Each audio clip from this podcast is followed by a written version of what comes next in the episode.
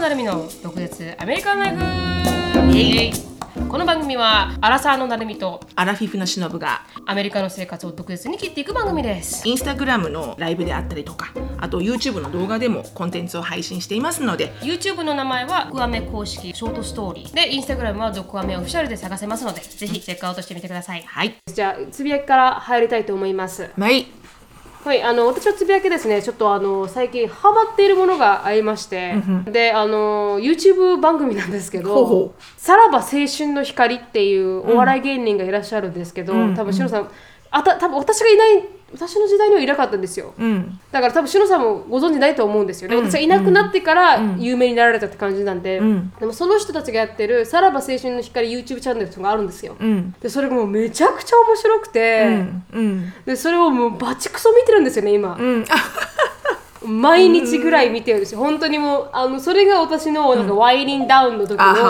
なんかあの楽しみというか、うんちょっとくつろぐ時のね。そうなんですそうなんですよ、だから超面白くて。でこの2人組なんですよね。あのコンビで、うん。1人があのー待ってください。森田っていう名前の方、でもう一人が東口っていう名前なんですけど、東口さんが、あの東袋さんっていう名前に変更になってて なんでかはわからない、なんでかわからない。けど東袋さんなんですよ、東袋さんとこの森口さんが一緒に働いてて、で東袋さんはなんかスキャンダルを起こしたみたいで不倫不倫してたかなんかで。不倫してんあの付き合った方が不倫してたの。不倫え？付き合った方に旦旦那さんがいたって感じ？付き合ってた方が旦那持ちだった旦那持ちだったんで、だから結局あの、まあ、不倫相手になってしまったってそうだね。いうかうんうん。でそれスキャンダルが起きて仕事がまあパッタリ止まっちゃったんですよ、うん。でも YouTube では一緒にやられてる感じで、だから森田さんが稼ぎ頭で、であの東福さんはそれにくっついてる人みたいな感じなんですけど、でもあの松竹っていう、あのエージェンシーを辞めて、すいません名前が間違ってたら申し訳ないですけど辞めて独立してるんですよ、んだから個人事務所の経営をしてて、森田さん社長、東袋さん副社長って言って、もう一人あの株式を持ってる方がいらっしゃって3人で始めてるんですよね、会社を、でそれで YouTube をやったりテレビに出たりとかっていう感じなんですけど、この森田さんはなんかレギュラーが15本ぐらいあるんですよ、へえうん、それでいて YouTube もやってるみたいな、うんでそそんなすごい多忙な方がやってる YouTube で週1しか出ないんですよね、うんうんうん週1しかやらないんだけど4年前からずっとややられてて。あそうなんだ。でそうなんですよ。でなんで知ったかって知ったきっかけになったのがあの YouTuber のヒカルさんっていう方がいらっしゃるんですけど、髪の毛が半分金髪、半分有黒名な方だよね。あそうですそうです。あのその方がなんかこの、まあ、なんかサブチャンみたいななんかこうメインじゃなくてサブのチャンネルで、あの今までにおあこなんか飲み会に参加したら、なんかあるこのなんてコメディアンに、芸人さんになんか YouTuber っていうのはなんかあの才能ないやつが集まってるなんかこのただの今だけのなんかあのポンコツ集団なんだよみたいなこと言われたわけですよ。でそれでまあ彼は YouTuber の中でトップなので、ちょっとイラッとしたけど、まあ、聞いてたと。でじゃあただ聞いて聞き流してたんだけどなんかもううちらにはだからお前らにはスターなんていないだろううちらにはダウンタウンがいるんだぜみたいなことをうん 言ってきたらしいんですよね。でそれでそれが多分すごくもうイライラしたと。でそのイライラしたからなんかそのそれをまあレンティングしてる動画が出たわけですよ。うん、こういうこと言われてみたいな感じで,、でそのレンティングした動画にあの返信する形で、このあのさらば青春の光の方、森田さんが、もう絶対このその光さんがディスクライブしたのは、その芸能人の、名前は言わないんだけれども、この名前あ40代で、うん。40代ぐらい30代から40代ぐらいで、あのテレビにあまり出てない、あのそんなに有名じゃない芸人さん、で一回ブレイクしたけど、結局あの今テレビでの地位を築けてない芸人さんだったっていうこの一言で森田さんが、あの絶対これは東袋だと。東袋にしか違いないって言って、超失礼ですよ、本当東袋さんじゃないですよ本当に、なのになんかもうこいつ絶対東袋にしか違いないと、で絶対この僕の東袋にこう謝らせるみたいな動画を作ったわけですよ。かわかわいそう東袋さん。そうなんですよ。可愛いめちゃくちゃ可愛そうなんですけど、でも東袋さん自体があんまり仕事にやる気がない、なんかこうあのーゴルフばっかりしかやってないで不倫しててテレビにも出てないっていうので、ねまあ仕事熱心ではないのねそうなんですよ。だからいじめの対象になっているというか、うん。で彼らの動画自体が東袋さんをいじるっていう動なるほど画なるほど。がよく出てて、だから今回も絶対東袋に違いないって森田さんが決めて、でこの東袋さんは結局あの謝らないといけないんですけど 自分がやってないことに対して。やってないのに。うん。やってないのに。でそれでなんかシャ白いシャツ着ろお前みたいなこと言われて白シャツ着されられて、でなんかもう下とかスウェットなんですよ黒の。なんだけれどもあのいきなりもう目の前に立たされて「ヒカルさん大変申し訳ございません」って言わされてるっていう動画がすごいバズったんですよね。ほで4.4 million ぐらい今出てるんーですよ。わお、うん。でそれでめちゃくちゃあの人が増えたと思うんですけど、この「さらば青春の光」のチャンネルには、でもそれでまあ吸収るきっかけになって見始めて、もうもう全部笑えるんですよ、だからぜひしのさんに。コントなの？それともお話なの？いやなんか企画を用いてあの YouTube でメインチャンネルで 1, 週間に1回企画を用いてやるんですけど、その企画がめちゃくちゃウケるんですよ、なんかこの一回私が見てお好きだなって思ったのは、あの案件、なんかこの東部あこの「青さらば青春の光に」なんか一回このなんていうんですかこのホワイトボードを使ったなんか私まだ見てないですけど、動画が出たと、でそのホワイトボードの会社から連絡があって、ぜひ僕たちのあの、まあ、ホワイトボード以外にも素晴らしい商品があるから、宣伝してほしいって案件をもらうんですよ、うん。うん。でそしたらそのもらも送ってこられたのが、デデスク、このオフィス用のデスク、でこのオフィス用の商品を売ってるカンパニーさんでなるほどなるほど。もうど何をしてもいいと、だから売ってこれ宣伝してくれれば僕の商商品を使って何をしてもいいですからって言われてるんですよ、森田さんは、だからあのなんか今年2020年の初めのストーリーあの動画なんですけど、俺らなんかみこし数えてないよな今年みたいなこと言い 始めて。でこのなんていうんですか？お酢机を担いじゃうんだ。みこしのように。担ぐというかあのこの机をこのなんていうんですか？この押す車輪がついて押すやつ、あー押し車みたいな。み押し車。あの押し車じゃなくてあのえ？荷物とかを乗っけてこのあ荷台みたいな空港とかにある荷台みたいな感じで、この車輪がついてて4つに、こっちフラットになってて、なんか乗っけられるみたいないのを2個買ってきて、それにこのスポンサーの,、あのデスクを乗っけて、ぐるあの紐でぐるぐる巻きにして、そのそれを押しながら、この東袋をこう上に乗っけて、こうやってもうみこしなんだ。みこしそうそうみこしみたいにややりながら、五反田の公園で、あの走り回るっていう動画を出したんです。意味わかんないんですよ本当に。でもめちゃくちゃウケるんですよわかんそれがない。うん。あとはなんか東袋さんにを追跡するって言って、なんか GPS を東袋さんに仕込んで何してんのかとか見たりとか、あそんな感じそんな感じのなんかよくわからない。へー。で一番クレバーだなと思ったのは、だから人間ドックに行ったって言って、で人間ドック大富豪って言って、二人のこの人間ドックの結果はあって、A が A が良い、うん。であの D D2 とか D マイナス2とか一番悪いやつが E が一番悪いんですよ、うんうんうん。でそれをあの E が一番強い大富豪で一番強い2番だとしたら、あの A を3って言って一番強くないやつん。に仕立てて、それで大富豪していくんですよ自分たちの結果を。だからなんかもう本当に意味わかんないですけどすごい最高な あのへえすごいクリエイティブだね。うん。めちゃくちゃクリエイティブです、森田さんがすごいクリエイティブな方で、森田だったかな、うん。すごい面白いチャンネルをこう見つけまして、なんで今まで知らなかったんだろうあそんなに面い白いんだ。めちゃくちゃ絶対見るべきって感じなんだ。本当にいろんなチャンネル見てきましたけど、お笑いはあの人たちが一番面白いです。あそんなに？一番っていうぐらい？でも霜降り見てたじゃないですか霜降り明星、もうそれのあの100倍超えますよ 私のサドすごいね。多分しのさん好きだと思いやっぱりそういうあのきあのクリエイティビティだろうね。全部ね。それに気づく目というか、ね。これが面白いんじゃないかって気づくその目線があるのってすごいよね。うん、非常に面白いです。なので、しのさんが絶対ハマるだろうなと思って。何ですか？さらば青春？さらば青春の光っていうの光。お笑い。さらば青はい春の光。ちょっという私はあのお笑い。書いておかないとね必ず忘れし忘れてしまうので。さら非ば青春の光がめちゃくちゃもう本当にへえなんでこういう名前にしたんだろうね。わかんないです。私まだあの過去まで遡ってないんでにわかファンなんでまだ。そうだね。まだね、はい。もしかしたらこのドクアメのあの方にすごいコアなファンがいるかもしれないからね。いらっしゃるかもしれない本当に知ってますよみたいな。うん。だからすごい面白いです。見てみます。ぜひ見てほしい、一から全部見てほしい何個出てるの？今動画。えー、96個ぐらい出てるんそうだですよね。よね。だって4年前からだもんね、はい、週1で出してるんで。うん。だからそれぐらいだったと思います。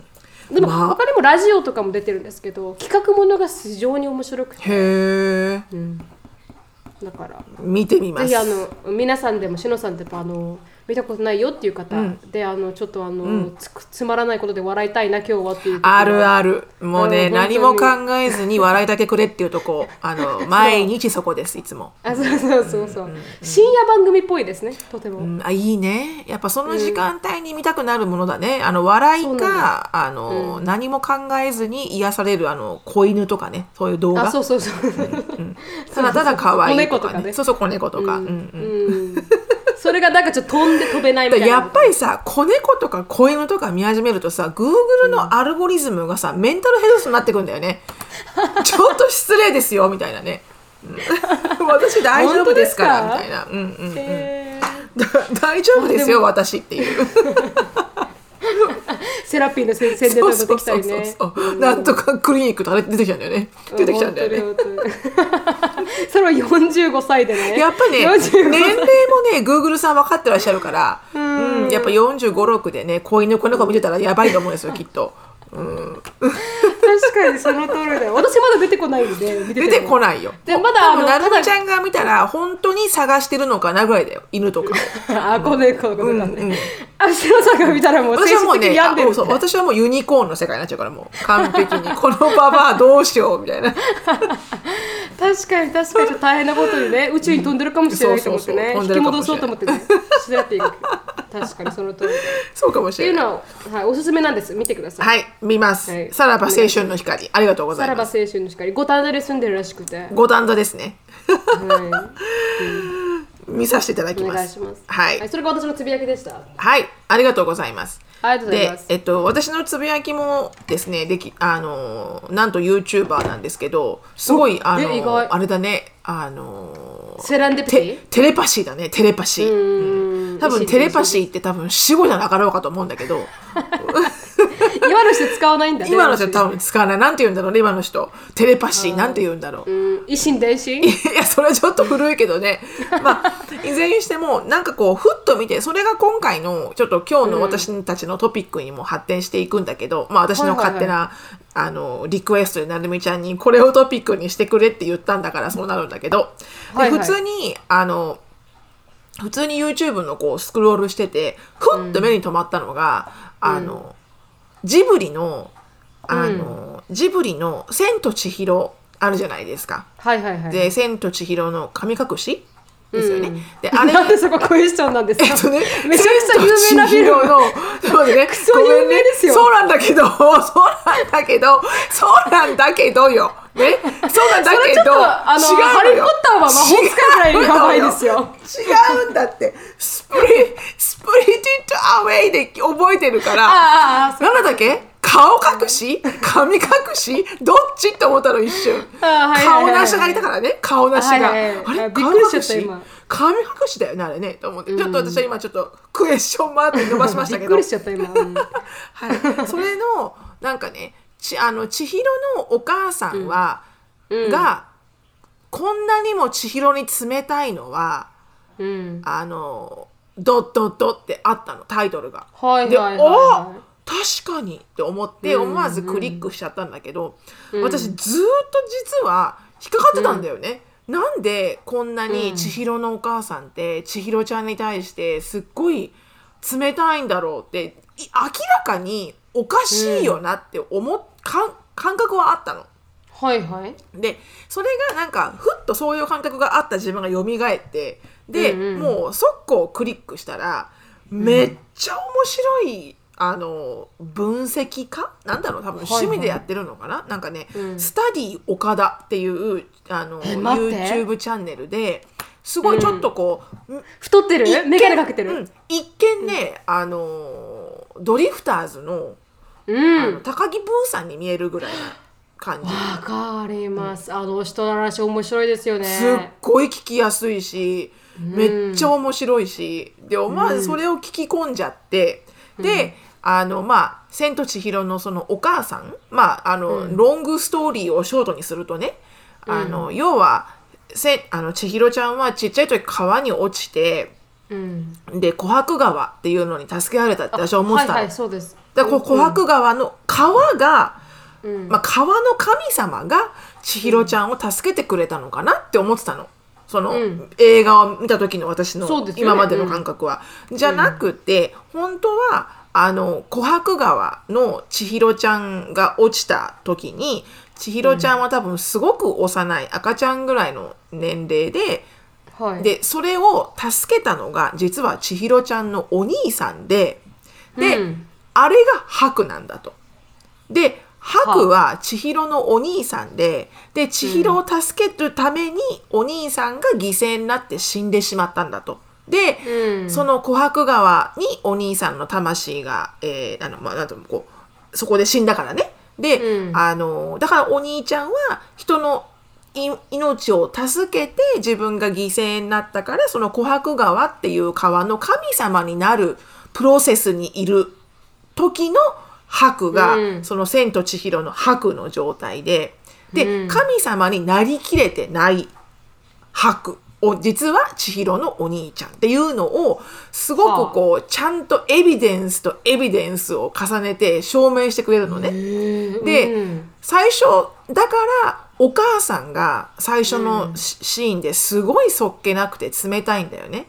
うん。でそんなことしちゃダメよってあの千尋ちゃんをこう気遣って言う発発信してる言葉なんだけどうん。全然千尋の顔も見ないしうん。すごいもうど誰でも母親ならおかしいだろうって思うのよ。その対応が。はいはい。でそれは、あの宮崎駿さんがなんか込めてるそこのメッセージが、要はお母さんは千尋ちゃんを助けるために長男を亡く,、亡くしているんだと。でそれはなんか千尋ちゃんのせいではないってもちろん理性では分かってる。うん。でもどっかであの時あの場で千尋があんなことをしなければっていう、なんかそういうあのおあのあの白じゃないけどお兄ちゃんは死ななくてよかったみたいなちょっとこう、理性では片付かない千尋のせいにしちゃってるところがあるから千尋の顔を見ないとか、言葉に愛情がこもってないとか、なんかそういう距離感とかそういうなんか嫌いじゃない。自分の娘だしそれはこう責めてはない。でもどっかで責めてる自分がいる。みたいなお母さんをあの描写してるから、あんなに冷たいらしいのよ。であもうメイクセンスしたわ。だってすっごい冷たいもんと思って。でもっとすごいこのスタディ岡田さんのこのね「千と千尋」シリーズを聞いていただきたいんだけど、はいもう私すごいハマっちゃって多分合計ね、2時間よ見た。この 「千と千尋」だけのストーリーへでー。このいろんなシーズンが出てて。だからここだけでは、あの全部を語りきれないんだけどうん。であのだから興味があったらぜひスタディ岡田さんを見ていただきたいんだけど、うん。で言ってることは彼の言ってることをすごくなんだろうなこうただただこう都市伝説面白いよねって盛り上げてるんじゃなくて、実際にこの宮崎駿さんって方のバイオロジーから来るその性格とかあの、うん。彼が何を思ってこれを書いたとかっていうそういう宮崎駿さんの考えとか彼の性格とかも含めてその、実際に映されてる映画の、あの描かれてるあの絵、うん。なんか宮崎さんって言葉じゃなくて全てメッセージは絵に込めるんだって。だから絵から分析していくんだけどそれがもうほんとね頭がよろしくてね見ててすごい納得できたの。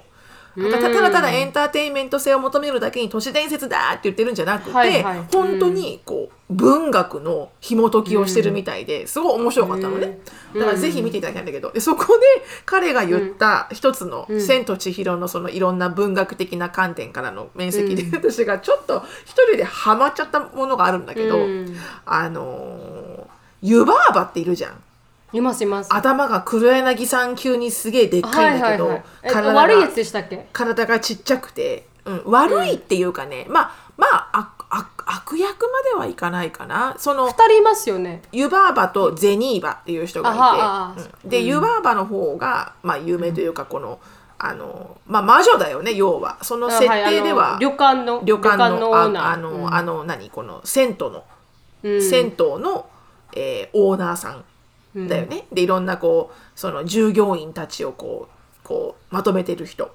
はいはい。で実は湯婆婆さんは、あの魔女なんだけどでも、すごく人が好きで、うん。で人が好きすぎるからこそこうなんかこうちょっと反対にこうなんだろうラブヘイトじゃないけど、あまりにも人のことが好きだから離れていってしまう人とかにやっぱ耐えられなくて、それが怒りに変わってしまうみたいな感じらしいのね。でもこれ、うん。あの短く説明できる内容ではないのでこの湯婆婆さんのこのプロファイルが。だから、こう今回はすごい私がこう面白いなと思ったところだけをピンポイントして喋るんだけど、うん。あの宮崎駿さんのあの、キャラクターって、うん。こう年齢年齢ごとにもうなんかこうシグニチャーなあのこのサイクルがあるみたいで。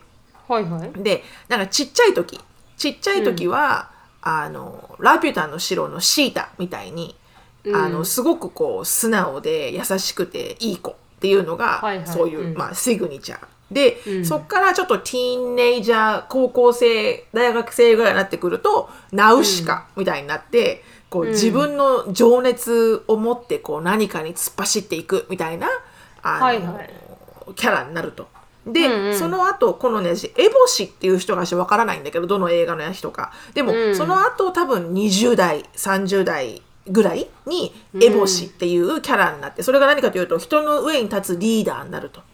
はいはい。でその後け姫かな。その後あの、ドーラ。これねドーラも誰だったっけなってふっと思い出せなかったんだけどでもドーラ自分の欲が出てくる存在になるらしいのよね。はいはい。まあこれが多分4050ね、それぐらい。自分の欲が出てくる存在になるらしいのよね。はいはい。でその後に湯婆婆。最後が湯婆婆、うん。で、あはいはいはい。湯婆婆は自分の中の欲望と人に対する愛情が、あの分からなくなってしまって、うん。であの暴君化してしまうらしいんですよ。はいちょっと今じゃこれ何あの分からないと思うんだけど要は湯婆婆はあの、うん正義感が強くてで、あの人が大好きだから、うん。面倒見が良くてで、約束も守ると。うん。であの銭湯あるじゃない、湯婆婆が経営してる銭湯、うん。あれすごいめっちゃホワイト企業って言われてるみたいで。いろんな人をこう雇ってあげて、うん。衣食住も与えてあげて、うん確で危ないことが起こると湯婆婆はあのドラゴンボールみたいなやつを出してこう一生懸命こう退治してくれるのよね。私が私が倒すからみたいな感じで、うん。ですごくこう面倒を見てあげてる人が好きだから、うん。でも、うん。その分人のことをすぐ好きになってしまって何も考えずね。で、うん。あのいろんなことをギブギブしてしまうのでで結局はなんか傷つけられてしまうことが多くて、うん。湯婆婆さんは。でそれで人が信じられなくなっていってでプラス寂しがり屋だから一人になるのが怖いらしいの湯婆婆さんは。うんうん。だから人に人が好きでも、それがゆえに騙されて傷つけられて、そんででも一人になるのが怖いからっていうサ,、サイクルで最終的には湯婆婆さんは暴君化していくらしいのね。はいはいはいはいはいはい。なんかそれを聞いてたら、うん。なんか私か？と思ってきて。ちょっと暴君化してるって暴君化してると思って。でまだそこまで言ってないじゃないですか。湯婆婆って結構60代とかですよねまあね。でも、うん。なんかあのそれを聞いた後に湯婆婆のいろんなシーンを思い出すと、あの、うん。坊ちゃんに対してすごい溺愛するじゃん「ボーあボー」とか言って、あのでっかいわけわかんない。あの孫でっかい坊ちゃんよ。うん。でなんか溺愛したと思いきやあの千尋ちゃんがほらゼニーバのところに行っちゃうのが嫌で、すごい仕掛けるんだよね、でもそれもきっと千尋のことが好きだから気に入ってるからいてほしいんだと思うんだよね自分のところに、なんかいろいろ見てったらなんか湯婆婆私すっげえリレータボーだなと思って。めっちゃリレータボーだな湯婆婆と思ってきて。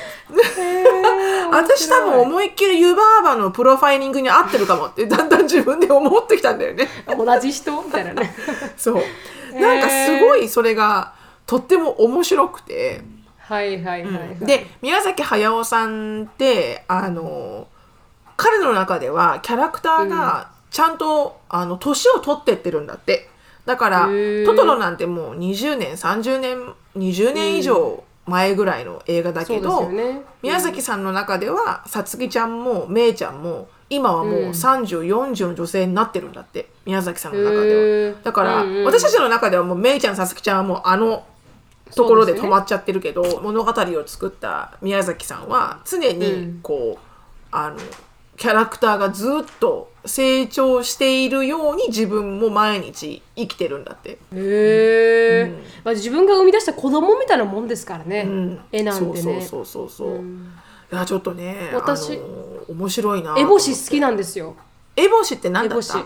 あのあの桃のけ姫に出てくるなんかこの何かを運営してる女性なんかこのめちゃくちゃかっこいいんですよの役私ね「もののけ姫」だけはね全部見てないんだよね。うわめっちゃもったいない。ななんでか知ってる？んで見なないんですか？もののけ姫がリリースされた時もう私はアメリカにいたのね、うん。でちょっと実はちょっとエキサイティングではあったの。あもののけ姫って日本で出てるんだって新しい映画としてね。で、それがアメリカに来た時に「The Princess of Mononoke」って言われたのね、なんかそれだけですごいなんか泣いちゃって。あちょっと泣いちゃった。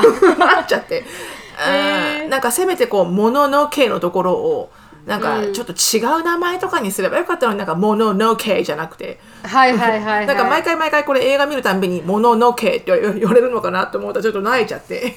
確かに見てないんだもののけってもののけは日本語ですもんね。スピリットウェイはあの思いっきり英語に変わわってるじゃん、うん、でもなんかねそれでなんかちょっとだけこうあの機会を逃してしまってそれから見てないんだけど、なんです。なのであのつぶやきとしてはあの私の生きゆく先は湯婆婆だったっていうところ、うん、これが私のつぶやきですね。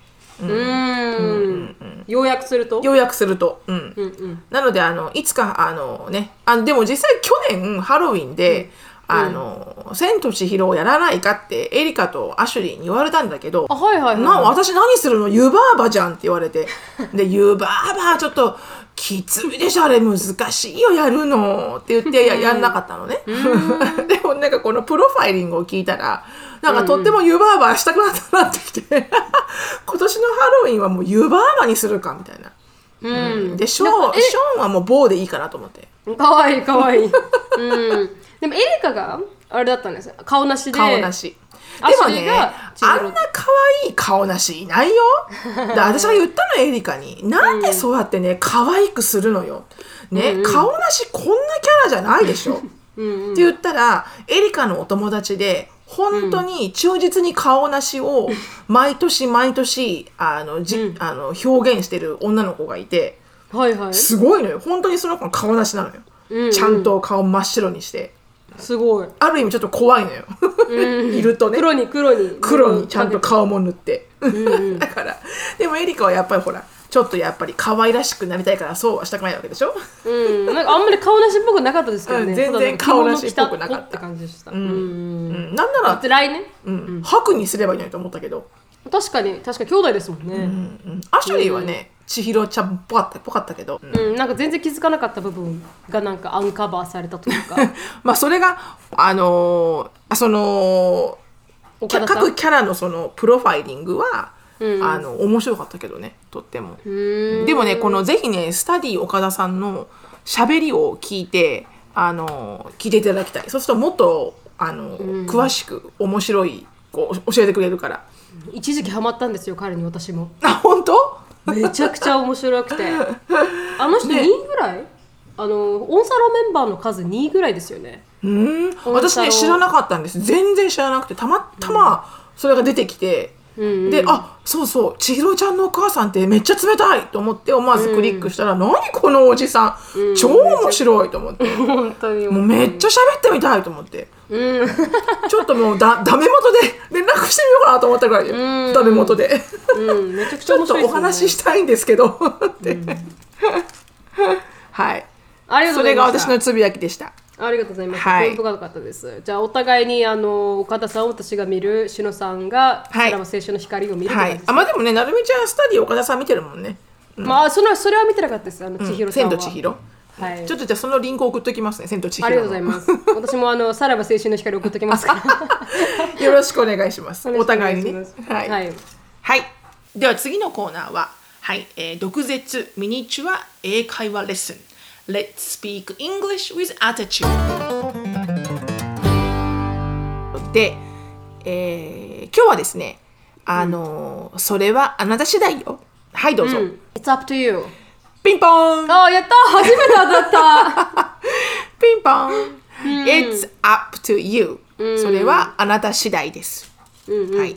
で、なので、あのーまあ、なんだろうね、この、どこに行く？何食べたい？って言った時に、あの思わずこう、まだ英語を、あの、勉強したばっかりのね、人だと、あの、You can decide とか言っちゃうんですけど、You can choose とかね、あなたが決めてとか、あなたが選んでって言っちゃうんですけど、あの、まあ、ナチュラルに言おうとすると、It's up to you であの覚えていただけるとあの、とても使いやすいと思います。めちゃはいくちゃ使えますよね、It's up to you ってね。うん、そうそうそう、そういろんなカンバセーションで使う。私よく使う。私は決めるのめんどくさいタイプだから。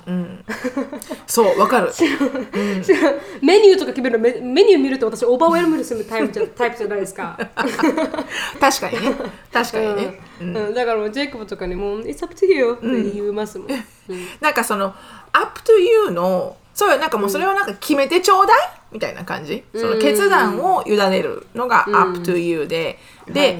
あの例えばその例えばなんだろうなこうあなたの状況次第とか、け決断を委ねるというよりかはそのあのどっちかっていうと例えばそのなんだろうあのなななんて 説明したらいいんだろう。あの何らかの条件があってうん。で例えば私は金曜日あの、オールデイアベイラボーだからフレキシブルだけどうん。なるみちゃんは朝ジム行ってこれやってあれやってって金曜日はすごい忙しいよね。でも例えば金曜日に何かを一緒にやろうと考えていた場合は、まあ、It's up to you でもいいんだけど、up to you でもうなるみちゃん決めてでもいいんだけど、あの、It's, あの、it depend on you っていうと、うん。要はなんか、えー決断を委ねるにプラスなんかこうちょっと条件が入るっていうの？なんていうの？こうあなた次第よ。なんかあなたが決めてっていうよりかはなんかあなたが決めてっていうともう2人がそこにランチングをするっていうのはもう合意の上ででただ場所が分かんないからその場所がもう決めてよあなたがみたいな感じ。でもなんかうん。2人ともが例えば金曜日にミーティングをしようと思っている。でもどどっちかはアベーラボーどっちかはめちゃめちゃ忙しい。だってまあしたら金曜日じゃなくてもいいかね？ミーティングはみたいなニュアンスがある時は、It's depend on you でも私はアベーラボーだけどあなたのアベイラビリティ次第で make it happen できるわねみたいななんかちょっとニュアンスが違う。全然違いますね。みたいです。私もそうやってなんか実際にこれを話そうと思って調べて分かったんだけど、うん。確かに私もこうあんまり使い分けてはないんだけどでもそう言われると、なんとなくそのニュアンスは分かる、わかるわかる。でも実際に自分が 使い分けてるかっていうとほとんど up to you って言っちゃってるからうん。ちょっとねあでもどっちも聞いてるの聞いたことあるかな。しのさんどっちも言ってますもんね。ディペナに言ってもアップというどっちも聞いたことがあるそういなのかねあんまり自分で意識して、多分区分けはしてないと思うまあ要はぶっちゃけどっちでも通用するんですけど、まあ確かに。でもなんかそういうニュアンスがあるのが面白かったなと思ったので、ここで共有しました。はい。It's up 確 to you. ぜひ覚えてください。覚えてください。ありがとうございました。はい。この番組はケンブリーさんによって提供していただきました。ケンブリーはオンライン英会話のパイオニアで、いつでもどこでもネイティブの方とお話しできるウェブサイトになっています。プロモーションコードの毒舌 DOKUZETSU 入れていただくと初回15分無料になりますので、ぜひ試してみてください。では今日のトピックに入りたいと思います。はい今日のトピックは先ほどもしのさんがおっしゃっていたあの何でしたっけ？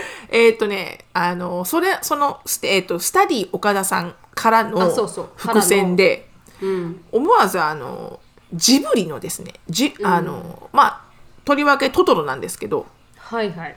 あの、都市伝説ってそんなにたくさんあるの？って、うん。ちょっと私の中で疑問になって、うん。調べたらすっごいたくさんあるの。うん、ジブリの都市伝説。はいはい。っていうのもやっぱり宮崎駿さんが多分たくさんのメッセージを込めてらっしゃるから、それをこういろんな方がなあの紐解くんだろうね。きっとね、はいはい。あのいろんな人の価値観とともに。だからいろんな種類のあの都市伝説があるんだと思うんだけどその中で、あのこれは結構本当なんちゃうの？っていう、ーまあ、私が見た中でね私がこうちょっと昨日バーって見見てた中で、あこれはなんか結構親妙性あるなと思って面白かったのがあったから、ちょっとその伏線であのトトロの、うん。えー都市伝説うんうん。で、ちょっとこれは本当なんじゃないって私は思うんだけど皆さんどう思う、っていうのをちょっと共有したい。はいはい。うんというあのわがままな わがままなトピックです完璧に。私の セルフィッシュなはい。あうん。大変セルフィッシュなトピックですけれども はい。お付き合いください、うん。ありがとうございます。トトロは？しのさんの趣味の世界なんで。はいそうですよ。はい。こっから私のあの趣味の世界に入ります。ありがとうございます。はいトトロは私大好きなんですよね基本。昔からもう自分が子供というか結婚する前からも好きだったし。うん。もうあのだからこう思い入れがある作品ではあるんですが、子供たち全員好きだし、でなるみちゃんも知ってるよね？トトロね？はいそうです。ジェイコブも知ってる？あ、ジェイコブは知らないかな。ジェイコブは知らない？昔からあのメイン一番下に似てる似てる似てる、ううんん、なんかそういう感じ。泣き方も同じだとか言って。だからメイちゃんかあれね、あのファインディング・ニーモのあの歯医者の女の子ねあのこうやって持ってる。フィッシーっていう。ひどい。ひどすぎる。イメージ悪。私知らないのにね。私私全然なるみちゃんのちっちゃい時知らないのに。でもユーバーバとそれだったらちょっとあの最高だね。最高だ。ユーバーバとあのフィッシュの女の子。そう。でなので、トトロの,、はい。あの都市伝説なんですけどうん。これがですねえー、っとねどっから読んだらいいかな。まずねトトロはまあ、ストーリーラインは、うん。と昭和30年代前半の日本を舞台にしていて、はいはい。で田舎に引っ越してきた草壁一家のさつきちゃんとめいちゃんが、えー、とシスターなんですよね、うん。あおえっとお姉ちゃんと妹。うん。で「もののけ」って呼ばれる不思議な生き物がトトロっていう名前の不思議な生き物との交流を描くと。ね、まあこれは皆さん知そってますよねそんな感じなんだ。はい、そんな交流されてる感じなんだ。そうですよ。なんか交流だって交流でしょ？もののけの もののけのトトロと交流ですよ。あ、交流なんだ。はい。交流ね。はいはいはいそうそう。そう、でこのあのし都市伝説が要はメイとあの話の後半でうん。メイちゃんが行方不明になっちゃうんですよね。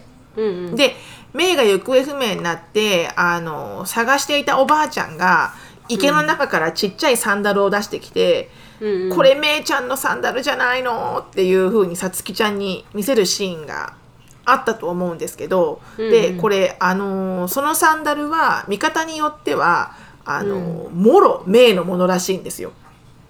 で実はあのここで、えー、メイちゃんは実は池であの溺れ死んでしまっていると、ほいほい。うん、実はもう亡くなってしまっているメイちゃんは、うんうん。あの段階で。うん。でそれでえーっとねさつきこのこのめいちゃんが亡くなってしまっている。で、うん。プラスそれを探していたさつきも亡くなってしまっている。っていうのが、あのもうそこの設定でお話の。でうんうん。さつきがあのトトロのところにあのあトトロに向かってさつきちゃんがメインのところに連れてってって言うんですよね。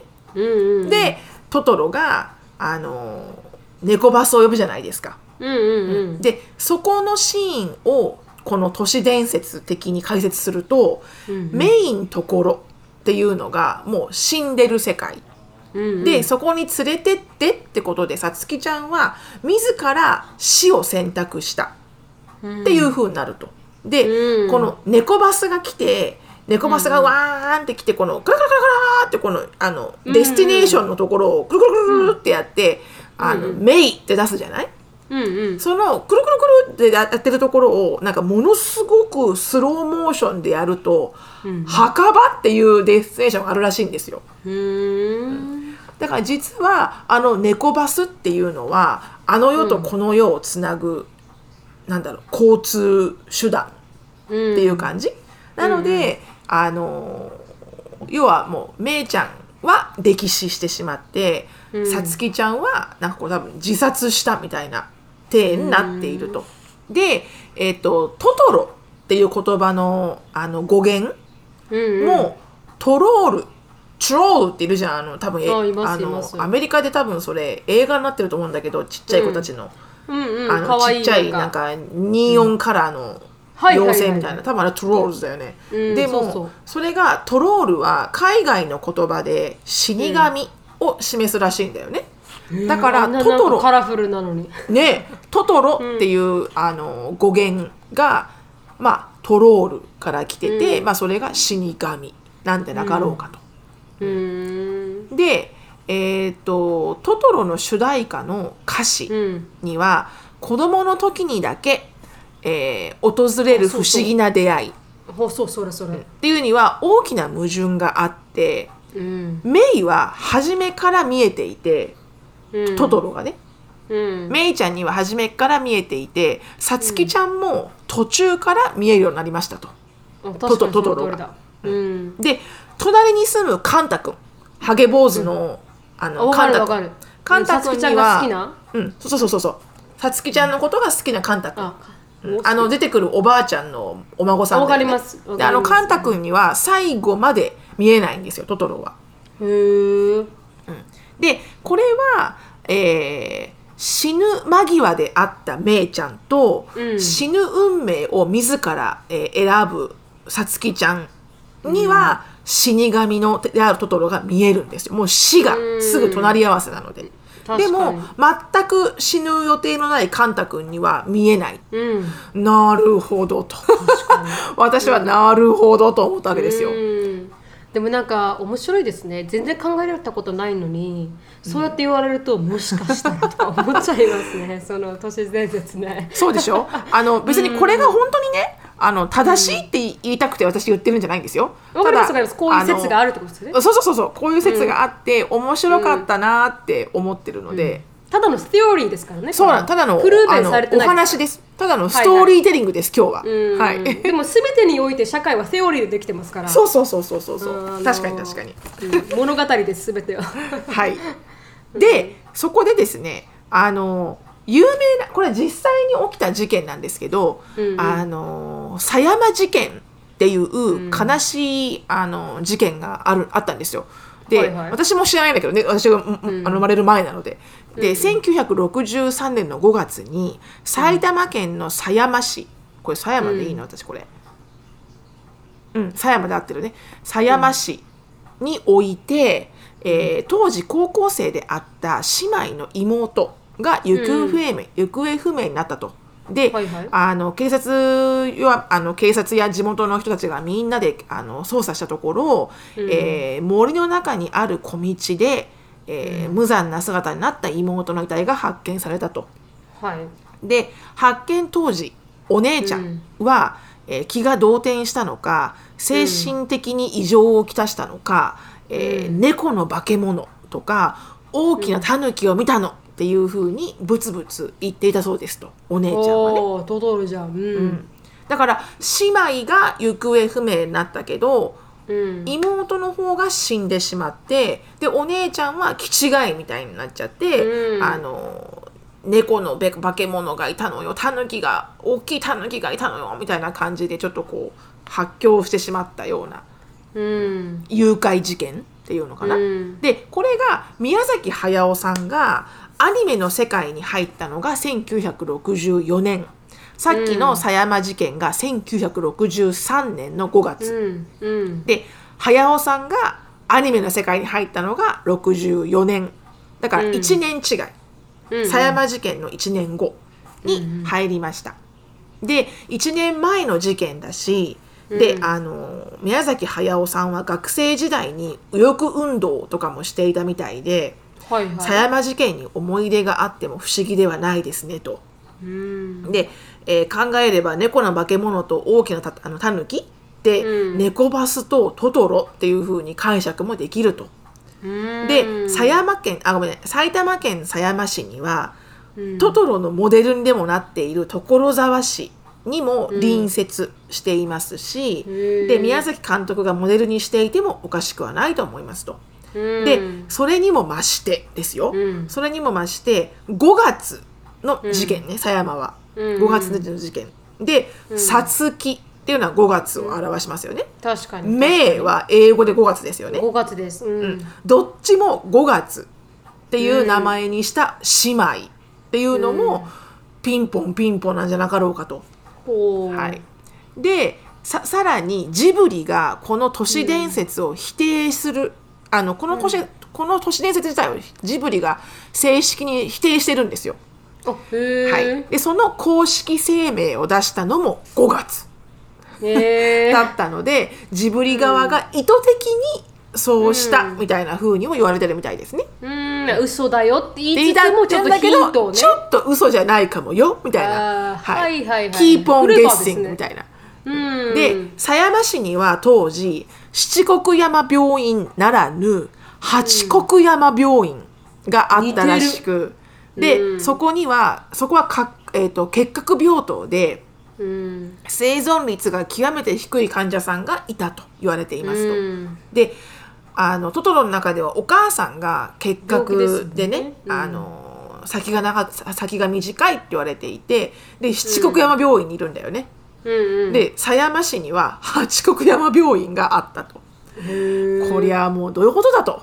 うん。で、えーっとお母さんは風邪をひいてってなってるけれどもそうではなくて結核だったのではと。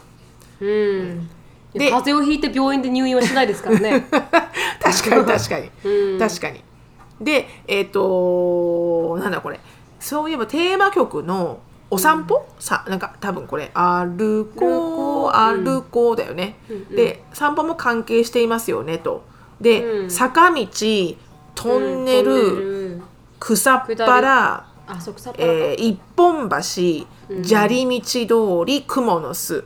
で、だんだん人気のないところに舞い込んでいっていると。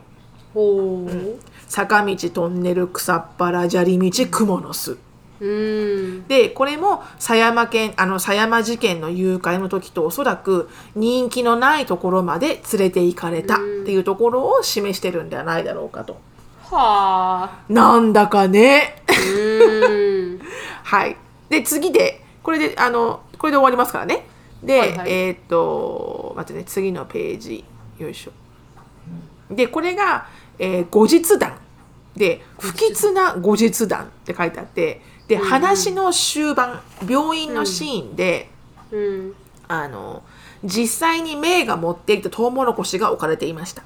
はいメイちゃんがトウモロコシ持ってお母さんへって書いてトウモロコシを置くんだよね。うんでそこでお母さんは今さつきとメイが笑った気がするっていうふうに言うんですよねセリフで。うんででもそもそもそこにいたら「お母さん、トウモロコシ持ってきた!」って子供なら行くだろうと。確かに。なぜ置いていくんだと。うん。で笑った気がする。っていうことからもうその時点でさつきちゃんもめいちゃんももうお亡くなりになっていたと。はあ。いうのがあの話に合うんじゃなかろうかと。うん。で、えーっていうのもさつきちゃんもめいちゃんも木の上からトトロと一緒にこのお母さんを見てるんだよね。見てる見てる。でそれもそうじゃなかろうかと。で、あの最後のそのトトロの話が終わってエンドロールの時に、あのお母さんとトトあのさつきちゃんとめいちゃんがこう入院してないお母さんね。うんうん。なんかお風呂に入ってとかそんな感じ。あの、うん。お母さんとこう戯れてるシーンが流れるのよね。エンドロールで,、はいはい。で私その時は、あお母さん元気になったんだと思ったの。元気になって病院から出てこんな風にさつきちゃんたちと一緒に入れたんだって思ったけどよく見るとさつきもめいもその実際の設定よりも若くもう少し幼いようにあの、うん。描かれているとアニメ上で、はいはい。だからあれは、あの退院して、えー、ゲットゲザーしたではなくて、病気になる前前。のお母さんとのインタラクションをエンドロールで流している。イコール、あのエンドロールは、うん。めいちゃんが亡くなった、さつきちゃんも死んでしまった。なんなら、うん。お母さんも結核で死んでしまった。その3人を、え懐かしむお父さんの妄想をそこで描いているんであらあなかろうかと。はいはいはい。もうなんかこのスライドショーみたいな感じで、ね、今までの思い出みたいなそうな感じでんですそうなんですそうなんですよ。だから実はすごく悲しい一家のお話。で実はこれはその狭山事件実際のね狭山事件を元にしているっていうのに合いまくるんじゃないかと。っ確かに。ていうお話でした。ははあ。面白かった。い、でも私これいろんなよ読んだの。いろんな都市伝説はいはい。読んだわけ。たくさんあるから、うん。その中でもこれなんか結構親妙性あるんじゃないって思ったので、うん。ちょっと今回皆さんに、えーちょっとなんだろうな。ちょっとしたエンターテインメントにもなればと思い、確かに確かに、はい、さあこれを信じるか信じないかはどうでしょう？その通りですよ。あなた次第です。That's it. It's up to you. あいつ up to you 確かにそのは通りです、い。ね、まとまりました、綺麗に。ああ素晴らしい。今日のしゅうさん素晴らしい。まとまりましたよ、綺麗に。これね、どうでしょう、どうでしょう、どうでしょう？え本当に素晴らしかった今。これアップ T を入れてくるところなんかもうあのか神じゃないかな神だね。神だ、私神でした。うんはいうん神でした。はい。なんかこう皆さんがこう思うことがあったら、ぜひぜひコメントで、そうですね。あのー教えてください。本当にありがとうございました。はい。その時間ぴったりです。でしょ、はい。もうこれ神級よ、これ神級。神回神回。毒アメ史上神級、これ。はいありがとうございました。はいありがとうございました。じゃああの質問に行きたいと思います。はい。はい。なるみさんしのさんこんにちは。中学3年生のリーですとはい。大人のお話を聞くのが小さい頃から好きでいつも楽しく聞いています。私たちは大人の大人のかわいいな。かわい。中学3年生ですからね。私たちはもう大人もうババアですからね。もうおばちゃんと戯れてくれてね、すいません、はい。D さん、本当に。ありがとうございます。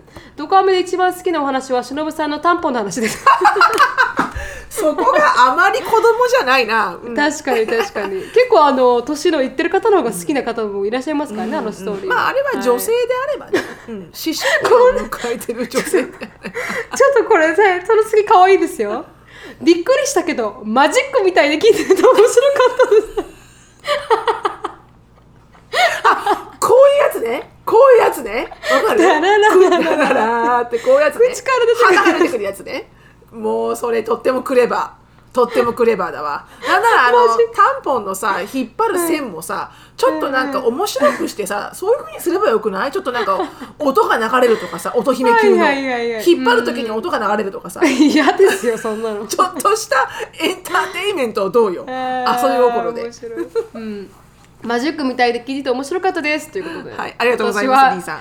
はい、中学1年生の後半ぐらいから学校に行かず支援センターといったところに行っています、学校に行っていない理由はいじめられたわけではなく、あ私は小学校の頃から担任の先生に運が悪く、何かに縛られたりすることが嫌だったり先生が理不尽なことを言うのが嫌で学校に行きたくなくなってしまいました、私はラッキーなことにお母さんが学校に行かないという選択に対して反対ではなく逆に賛成してくれたのでその選択をしました、そして私は飽き性で家にずっといたりゲームを家でずっとしてるのがあんまり好きではなく外に出かけたいいろんな人と話すのが好きで、家にずっと引きこもってることができない性格でよかったなと思っています、最近日本ではニュースなどで不登校の子供不登校の子供が多くなっています、や引きこもりの子供が多くなっていますなどよく聞くようになってきました、なので私のように外に出かけるのが大好きで人とおしゃべりするのが大好きな不登校の子もいるということをいろんな人に知ってもらいたいなと思ったりします、成美さん、忍さんの周りには学校に行っていない子、過去不登校の子はいますか海外の戦争のことや大統領のニュースのことはよくやるけど、不登校の子が学校にどれぐらいいるのかはニュースではやらないので気になってメールを送ってみましたということでした。不登校の子はいらっしゃいますか？周りにということで。うん。まあ私の場合そのこの前お話ししたその D ちゃん白人の家出した D ちゃんっていう、まあ今家帰ってますけど、はいはい。あの彼女がもう高校には、えー通わないっていうせあの決断をして、うんえーあの完璧にホームスクール、うんうんあのもう自分で自宅からあのオンラインでアクセスして、えーうん高校を卒業するっていうチョイスをしたのが身近なぐらいかな。あとは、でも全部理由があるかな。その、まあ、D ちゃんは、まあ、な別に理由っていうよりかはそれをすることで自分がこうあの位置的にこう、うんお母さんの家に住まないと学校に行けないっていう状況を打破した感じだよね。うんあのどこに行っても学校の勉強はできるから、うんあのその自分の実家に居づらくなってもお姉ちゃんの家に行ったりおばあちゃんの家に行ったりしても、えーうん学校の勉強は続けられる環境を整えたって感じ？リーちゃんの場合はね。うんでうちのアンディのあの次女のジョージアもあの競馬が忙しくなってしまって、うんあのホースライディングを真剣にあのオリンピック選手を目指してやってる方なので、うんあのそれが忙しくなってしまったがために学校のスケジューリングには合わなくて自分に。うん。で何年生かな？中学2年からホームスクールですね。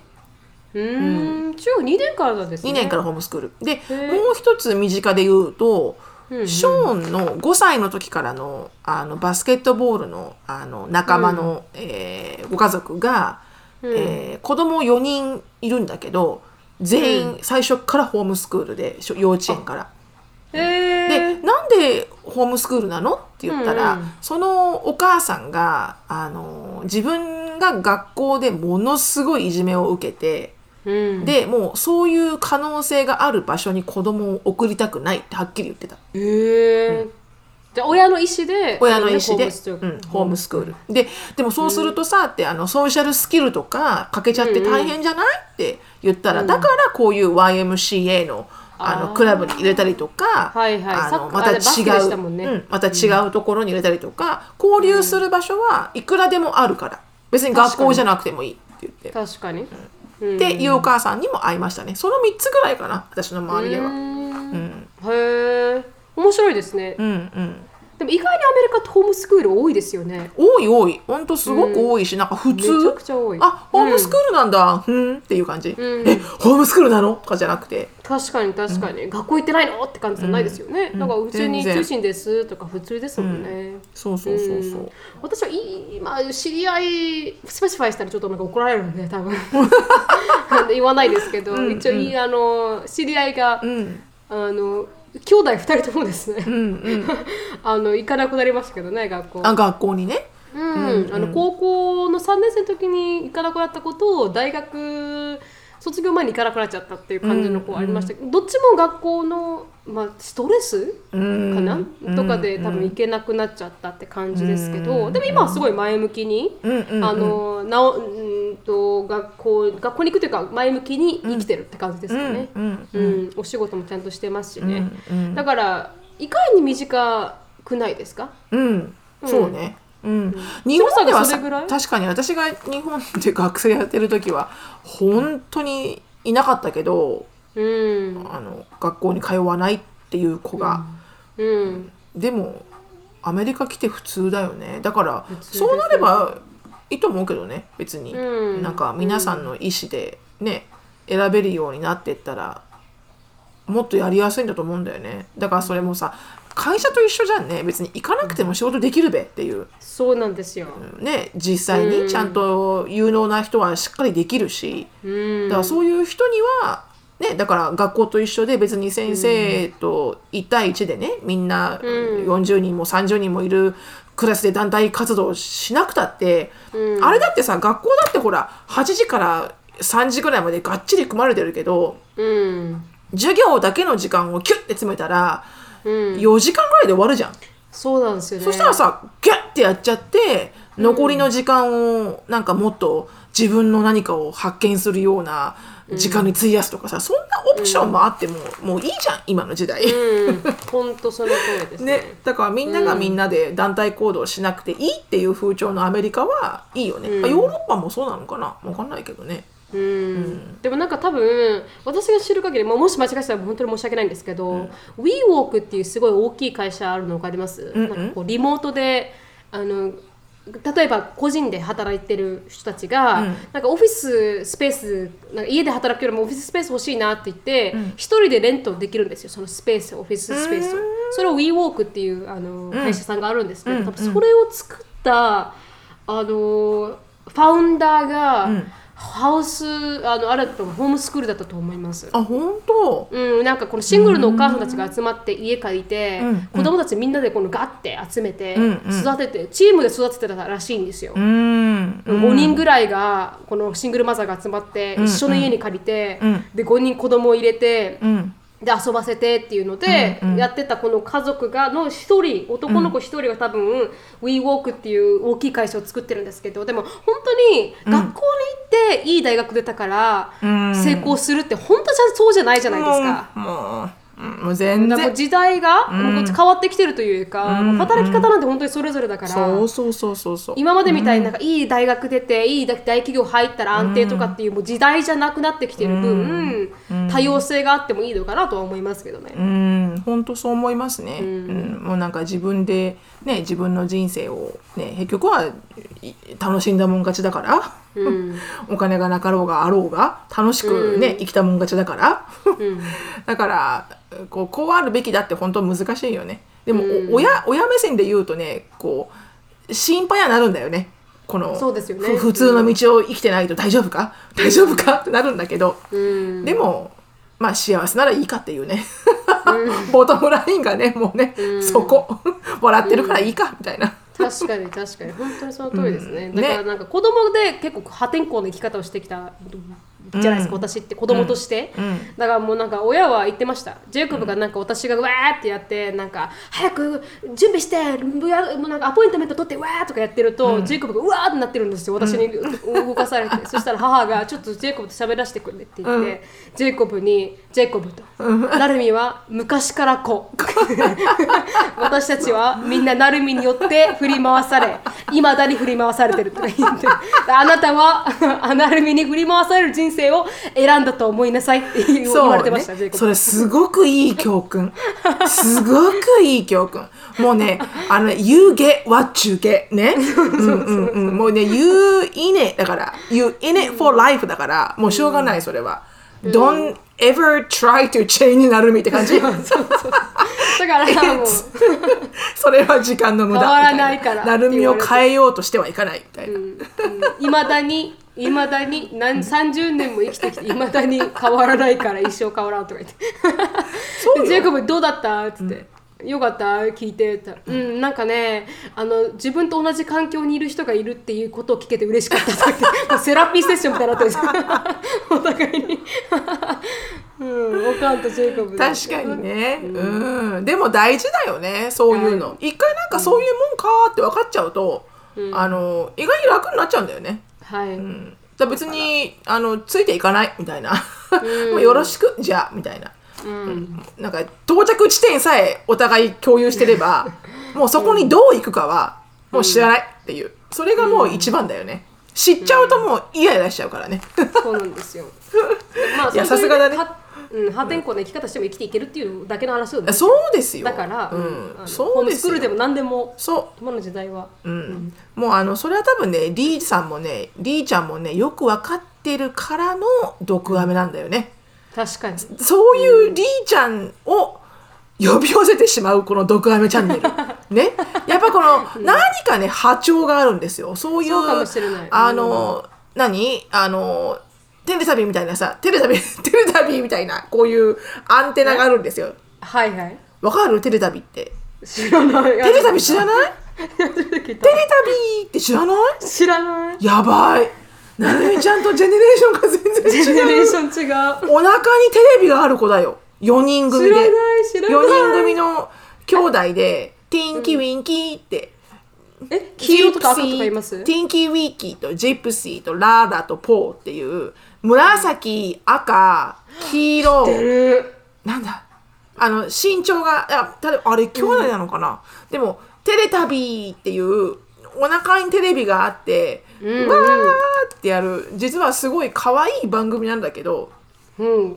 でもなんかあれ人種差別に引っかかったみたいで、ええ。あの放送禁止になったのかな？多分。継続禁止になったのかな、でも、それってこう電波を発してねうん。あのある一テーマがその彼らがこう電波を発するとこのお腹のにあるテレビの中にその電波を受け取った子供たちが出てくるのよ。あでー遊ぶのよ一緒に。テレタビー。そう。ドクタビらテレタビー。ドクタビうん。ドクタビー。ドクタビで電波を受け取った人たちがお腹にってるんだ。リーちゃんリーちゃんそうリーちゃん。リー ちゃんがねここに映ってるここに。あー確かに確かに。そうそうそうそう。あーテレタビーでデレタビーで。あ違うドクタビーか。ドクタビではい。ドクタビーだったんだ、うん、でもやっぱねあの呼び寄せってあると思いますよ。あると思いますだっていろんなねポッドキャストがこんだけたくさんある中で。確かに確かに。皆さんは偶然にね偶然に毒アメを聞いたって思ってるでしょ、違うんですよ。呼ばれてるんです ドクタビー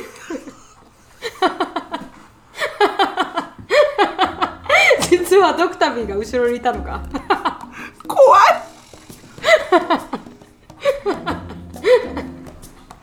怖いねうちら。怖い怖い怖い怖い。怖い怖い怖いうちら怖いわ。もうそれはそれ自体が都市伝説。そう。でもね偶然じゃないんですよ。これね運命なんですよ。運命なんです、はい。うん。だからこれからもよろしくお願いしますドクタビお願いしああそうですね、はいありがとうございましたうまい具合に終わうらせまい具合に終わりましたね終わりましたありがとうございました、はいじゃあここで終わりたいと思いますはいはい Thank you so much for listening I hope you're having a wonderful day Please follow us on the podcast but we will see you in our next podcast Bye バイバイありがとう